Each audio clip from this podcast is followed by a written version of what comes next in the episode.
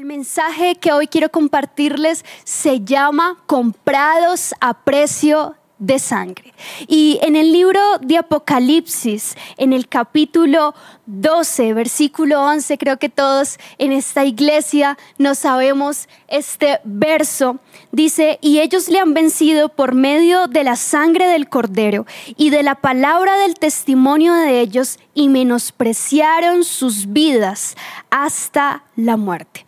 La palabra de Dios nos da la estrategia de cómo podemos vivir vidas cristianas victoriosas. La palabra de Dios en este verso específicamente dice que el Señor nos ha dado tres herramientas para obtener victoria en nuestra vida cristiana. Lo primero que dice es que por la sangre del cordero inmolado de Dios, nosotros hemos vencido. Lo segundo que dice es que es por la confesión de la palabra de Dios.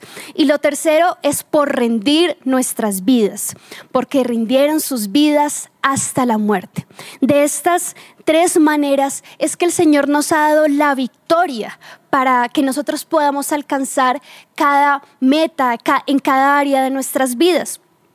Pero en Éxodo, en el capítulo 12, del versículo 21 al 22, Moisés está convocando a todo el pueblo de Israel y los invita a el día de la Pascua, el día de la Pascua en donde iba a haber una protección una protección ideal para el pueblo de Israel en contra de ese ángel de la muerte que quería venir a atacar eh, esa noche en específico. Y dice así, Moisés convocó a todos los ancianos de Israel y les dijo, sacad y tomaos corderos por vuestras familias y sacrificad la Pascua y tomad un manojo de hisopo y mojadlo en la sangre que estará en el lebrillo, y untad el dintel y los postes con la sangre que estará en el lebrillo. Y ninguno de vosotros salga de las puertas de su casa hasta la mañana. ¿Qué representa el recipiente? El recipiente representa nuestras vidas en donde se agrega la sangre de Jesús, pero el hisopo representa la confesión, la confesión de la palabra con la que aplicamos la sangre de Jesús en cada área de nuestras vidas. Y por eso es que el Señor en su palabra nos regala cinco confesiones de la sangre de Jesús con las que podemos traer protección a nuestras vidas, redención, perdón de pecados, limpieza, justificación y santificación. Pero en esta tarde quiero hablarte de una confesión en específico y es la primera. Por la sangre de Jesús he sido redimido del poder del enemigo. Satanás nada tiene en mí porque ahora habito en la casa de Dios. Esta mañana cuando eh, estaba orando por este mensaje y estaba pensando, bueno, en lo que la sangre de Jesús significa para mi vida. Solamente podía decir, Señor, gracias por tu sangre. No sé qué sería de mi vida sin la sangre de Jesús. Estaba pensando en cada etapa de mi vida, en antes de casarme, en mi etapa de soltera, cuando conocí por primera vez a Jesús y solo pensaba, ¿qué sería de mi vida sin la sangre de Jesús? Cada etapa, cada batalla solamente fue ganada por su preciosa sangre. Y pensaba en esta confesión en específico y quiero que tú puedas hoy entender lo que significa ser redimido por la sangre de Jesús. Porque cuando entendemos esta verdad en nuestra vida cristiana, cuando entendemos esto que Jesús hizo por nosotros en la cruz, obtenemos la victoria no solamente para la salvación, sino la victoria en todas las áreas de nuestra vida. ¿Qué significa redención? Redención significa rescate. Redención, bueno, tiene tres palabras griegas, tres diferentes significados. Les voy a dejar a ustedes ahí que lo estudien con el libro de tan solo una gota de nuestro pastor César. Pero redención significa que hemos sido comprados del mercado de esclavos.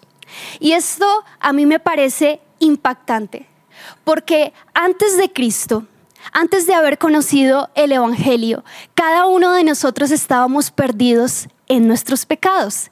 Dice Isaías 53 que todos nosotros estábamos perdidos, cada cual estaba por su camino, pero que Jesús se entregó por nosotros. Y redención significa que hemos sido comprados de un mercado de esclavitud. Quiero que tú te puedas imaginar los tiempos antiguos, cuando todavía existían los esclavos y la jaula, el esclavo allí metido, las cadenas. Pero había un precio por nuestra liberación y ese precio solamente podía ser pagado por la sangre de Jesús. Ese precio solamente era la sangre de Jesús. Y no sé cuál ha sido tu, eh, tu lugar de esclavitud. Tal vez tu lugar de esclavitud ha sido el temor. Tu lugar de esclavitud ha sido la esclavitud sexual. Tu lugar de esclavitud ha sido la mentira, la desobediencia, las maldiciones. Bueno, estás ahí en ese lugar de esclavitud. Pero Jesús, a través de su redención, que significa comprado del mercado de esclavos, nos saca de allí y nos hace libres para Él. En Efesios, el capítulo 1, el versículo 7 dice, en quien tenemos redención por su sangre, el perdón de pecados según las riquezas de su gracia. En Jesús tenemos redención por su sangre. Solamente había un precio que se podía pagar y era el precio de su sangre por tu esclavitud.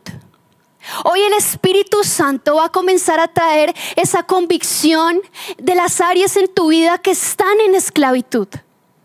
Yo recuerdo que cuando antes de tener esta revelación de la sangre, porque esta mañana lloraba y le decía, Señor, gracias por revelarme tu sangre porque no es solo teoría, porque no son solo palabras, porque no es solo información, sino que he podido vivir el poder que hay en tu redención.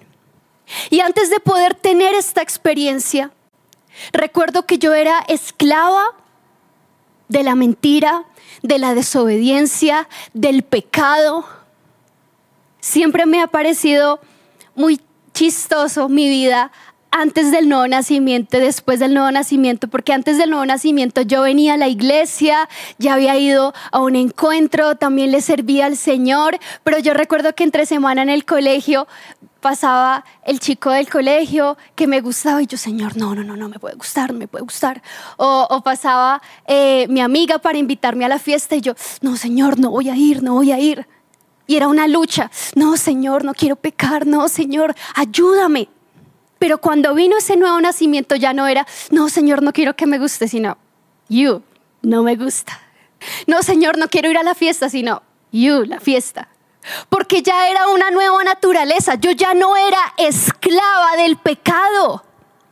Yo ya no era esclava, no tenía unas cadenas que me oprimían y una lucha constante en que en no poder fallar, en no querer fallar sino que había una libertad completa para pertenecerle a Cristo.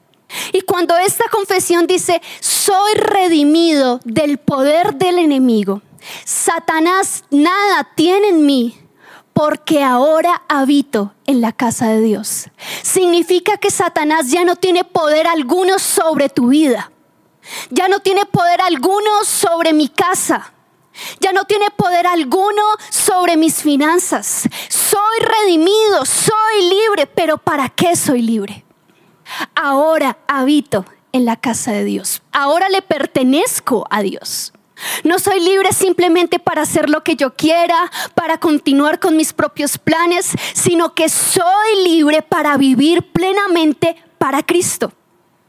Y esa redención completa fue la que Jesús conquistó por nosotros en la cruz del Calvario. Y quiero que podamos ir a Isaías 53, de cómo el Señor Jesús, a través de su sangre, conquistó esa redención completa sobre nuestras vidas. Dice que más el molido fue por nuestras rebeliones, herido por nuestros pecados. ¿Qué significa? Hay tres áreas que Jesús redimió en nuestra vida. Y lo primero es nuestra vida espiritual, nuestra área espiritual. Jesús la redimió a través de su sangre. Herido por nuestros pecados, molido por nuestras rebeliones. El castigo para que nosotros estuviéramos en paz fue sobre él. El pecado lo llevó él en su cuerpo, nuestra rebelión la llevó él en su cuerpo. Y cuando yo entiendo esto, entonces yo ya no tengo que cargar con la dura y pesada carga del pecado. Mas cada vez que falle, cada vez que el pecado quiera enseñorearse de mi vida, yo puedo ir a la cruz, puedo visualizar la sangre de Jesús y declarar que Él ya ha cargado mi pecado sobre Él. Ya ha cargado mi rebelión sobre Él y yo soy libre, no soy más esclavo del pecado. Hay libertad espiritual y yo me puedo relacionar libremente con Dios porque Jesús entregó cada gota de su sangre para que yo pudiera relacionarme libremente con Él. Lo segundo es la redención física. Y dice en Isaías 53, y por su llaga fuimos nosotros curados. También hay libertad física. Muchas veces nosotros pensamos cuando llegamos a la iglesia, no, el Señor solamente quiere redimirme pues para ser salvo, solamente quiere redimir mi alma, pero tal vez Dios no quiere que yo esté sano. Pero tal vez mi papá tiene un cáncer, pero no, tal vez Dios no quiere sanarlo porque hay ese limitante en nuestra mente, pero hoy el Señor nos dice, la redención que yo conquisté para tu vida es una redención plena, una redención completa. Quiero redimir tu espíritu para que te conectes conmigo con libertad. Quiero redimir tu cuerpo para que me puedas servir con toda la fuerza, pero también quiero redimir tus finanzas. El Señor también quiere redimir nuestra vida financiera. Y yo quiero contarles cuando yo era soltera, yo venía de una familia que financieramente pues no tenía mucho.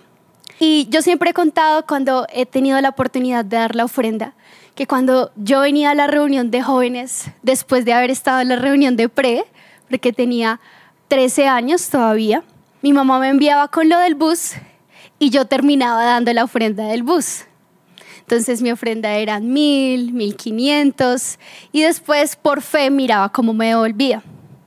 Pero cuando yo pude entender que la redención de Dios era completa para mi vida, era plena para mi vida, no era tal vez solamente mi alma o tal vez solamente mi cuerpo, sino una plenitud de redención, una plenitud en que soy libre de la esclavitud en todas las áreas de mi vida. Cuando pude experimentar esa plenitud, yo recuerdo que ya éramos amigos especiales, novios con mi esposo, y Dios puso en nuestro corazón un deseo de comprar un apartamento. Fuimos a verlo, bueno, el Señor me habló que ese iba a ser nuestro apartamento. Yo, bueno, vamos con toda. Y después pues nos llega la información de que las cuotas mensuales eran de 5 millones de pesos. Y me dice, nosotros no ganábamos mucho, yo ni siquiera trabajaba, trabajaba solamente Johan, nuestros papás no podían ayudarnos, así que era un acto de fe total. Y me dice un día Johan, bueno, ¿y por qué mejor no compramos un apartamento de 500 mil al mes? Y yo, ok, la misma sangre que usas para pedir 500 mil, úsala para pedir los 5 millones de pesos. Y me fui. Estaba determinada porque yo entendí que la misma sangre que usaba para pedir un peso, podía usarla para pedir 10 pesos. Pero la sangre de Jesús la sangre que fluyó del cuerpo llagado de Jesús y esta confesión de redención también redime mi mentalidad de esclavitud financiera. Cuando yo pienso que no puedo, porque es el esclavo el que piensa que no puede. Es el esclavo el que piensa que tiene que vivir en deuda. Es el esclavo el que piensa que tiene que vivir limitado. Pero Él ha dicho, he sido, yo te he redimido del poder del enemigo y Satanás nada tiene en ti. Ahora habitas en la casa de Dios. ¿Y qué hay en la casa de Dios? Hay plenitud. Hay bendición. ¿Qué hay en la casa de Dios? Abundancia. ¿Qué hay en la casa de Dios? No hay límites. Hay cielos abiertos. Hay protección. Recuerdo que una de las áreas en las que yo más era esclava eran mis emociones. Yo luchaba muchísimo con el temor. Y un día el pastor Julián Gamba estaba acá ministrando sobre ser libres del temor. Y dice, vas a mirar la cruz y vas a ser libre. Literalmente en esa noche yo fui libre. Al otro día tenía consejería con mi pastora Sarita y le dije, pastora, fui libre, fui libre del temor. Y ella me dice, ¿cuál es la diferencia o qué es lo opuesto más bien al temor? Le dije, la fe. Me dijo, sí, pero ese espíritu de temor va a venir a querer aconsejarte de nuevo para que tú vuelvas a ser esclava del temor. Tienes que declarar la palabra constantemente para que tu fortaleza, que es la fe, se fortalezca aún más. Y así lo comencé a hacer. Puedo decir que antes mi debilidad era el temor, le temía todo. Cuando ministraba acá en la iglesia pensaba, ¿qué tal que un día me vuelva súper orgullosa y nunca más pueda volver a ministrar? En mis sentimientos pensaba, uy, ¿qué tal que yo no sea lo suficiente para el que va a ser mi esposo. En el ministerio pensaba, ¿y qué tal que yo no predique bien? Pensamientos de temor todo el tiempo. Hasta el punto en que yo no podía realmente ser verdaderamente o cumplir verdaderamente el propósito que Dios tenía para mí. Hasta que fui redimida del poder del enemigo. Hasta que fui libre completamente. Y hoy puedo decir que el Señor me ha fortalecido en la fe. Y nada me es imposible por la sangre de Jesús. Y ahora, recuerdo que siempre hay esa noche que es difícil, esa noche o ese día malo del que habla la palabra. Y en mi familia cuando era soltera tuvimos esa noche. Y recuerdo que eran, bueno, amenazas de muerte. Fue un momento muy difícil. Y yo entré en mi tiempo de oración y literalmente leía cuando David dice, Señor, pero quieren venir contra mí y me quieren matar. Y yo sentía y sí que eso era para mí. Pero recuerdo que recordé el Salmo 91. Yo me lo había aprendido de memoria porque el pastor César en ese tiempo nos lo estaba enseñando junto con esta primera confesión. Y recuerdo que comencé a confesar en primera persona. Yo habito al abrigo del Altísimo. Y lo comencé a declarar con todo mi corazón, comencé a aplicar la sangre. Fue una noche de guerra espiritual. Y el Señor me dice, abre tus ojos y mira. Y yo veía legiones de ángeles protegiendo mi casa, protegiendo mi familia. Y me dice, voy a poner un temor reverente sobre ellos. Y al otro día esas personas llaman y dicen, nunca más vamos a volvernos a acercar a su casa porque tenemos temor de Dios. Pero entendí que el Señor me había redimido con un propósito. No para vivir bajo mis propias, mi, propia protección, no para vivir bajo mis propias reglas, sino para vivir en su casa, para vivir bajo sus alas, para vivir bajo su protección. Esta es una confesión no solamente de liberación, de rescate, pero es una confesión de protección. Es una confesión que cambia tu temor en seguridad, que cambia tu escasez en victoria, que cambia tu escasez en provisión. Porque cuando habitamos allí, bajo el abrigo del Altísimo, cuando moramos a la sombra del omnipotente, es cuando entendemos que aunque hayan circunstancias difíciles, el Altísimo, aquel que está por encima de todo, tiene todo bajo control. Y el omnipotente, aquel que tiene el poder para hacer lo imposible hecho posible, es aquel que se va a levantar a favor tuyo, a pelear por tu vida, a pelear por tu familia y a cumplir lo que Él te ha prometido. Nosotros somos los redimidos. Y si tú entiendes esta confesión y la declaras diariamente sobre tu vida, el enemigo no se podrá levantar en contra de ti. En estos tiempos en que estamos viviendo una pandemia, en los que las noticias todos los días nos hablan del temor, del pánico, yo puedo confesar, caerán a mi lado mil y diez mil a mi diestra, mas a mí no llegarán. No tocará la enfermedad mi casa, porque ciertamente Él mandará a sus ángeles para que me guarden en todos mis caminos. Esta confesión de redención, junto con el Salmo 91, es la confesión ya no de un esclavo. Es la confesión de un hijo de Dios que vive en su casa, seguro de que el Todopoderoso peleará por él todos los días de su vida. Somos redimidos, somos victoriosos y es por su sangre que hoy nos podemos acercar con libertad. Nunca más he vuelto a ser igual desde el día en que tuve la revelación de la cruz. Y mi oración es que hoy tú puedas entender que solo a través de la sangre de Jesús hay entrada. Solo a través de la sangre de Jesús podemos tener una vida espiritual plena, una vida física en nuestra salud plena y una vida financiera plena. Hemos sido comprados del mercado de esclavos y Él nos ha llevado a su casa para vivir en la plenitud de las riquezas de su gloria. ¿Qué tal si oramos en esta tarde? Y tú simplemente visualizas, porque hay algo, hay un plus que se le tiene que colocar a las confesiones, y es la visualización.